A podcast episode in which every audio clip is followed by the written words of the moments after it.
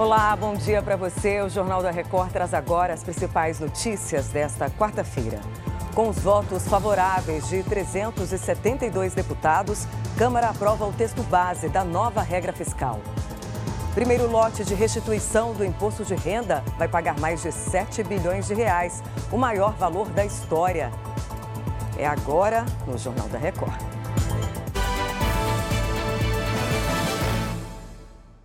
Oferecimento: Bradesco. Realize suas viagens com desconto na passagem no hotel.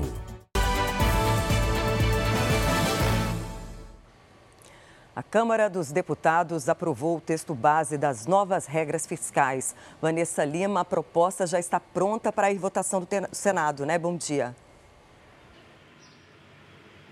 Bom dia, Patrícia. Ainda não, porque hoje os parlamentares vão votar os destaques, que são sugestões de alteração ao texto principal. O projeto, que substitui o atual teto de gastos, foi aprovado com 372 votos a favor e 108 contra o mecanismo que limita os gastos da União a 70% do crescimento dos recursos do país. O descumprimento das novas regras pode gerar punições. E a expectativa do governo é de que no Senado o texto também seja votado em regime de urgência, sem passar pelas comissões, assim como foi na Câmara. Patrícia. Obrigada, Vanessa. O Supremo Tribunal Federal retoma hoje o julgamento do ex-presidente Fernando Collor. A corte já formou maioria pela condenação de Collor pelos crimes de lavagem de dinheiro e corrupção passiva. Ainda faltam os votos dos ministros Gilmar Mendes, Rosa Weber e Dias Toffoli e definir a pena do ex-presidente. O relator propôs 33 anos de prisão.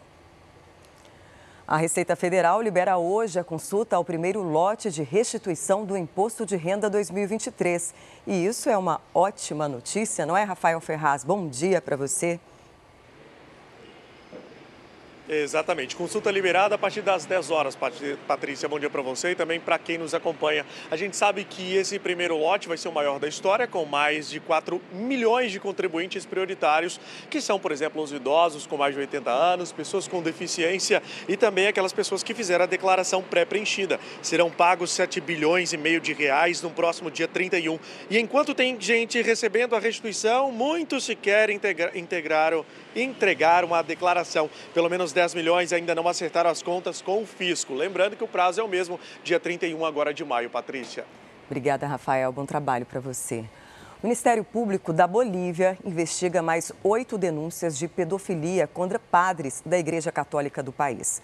Um relatório divulgado por um jornal boliviano indica que houve mais de 170 vítimas em cinco estados.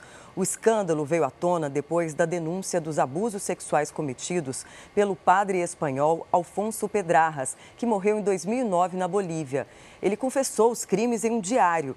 Segundo testemunhas, ele foi acobertado por funcionários da igreja ao longo das últimas décadas. E chega ao fim esta edição. Outras informações no Fala Brasil, às 8h40.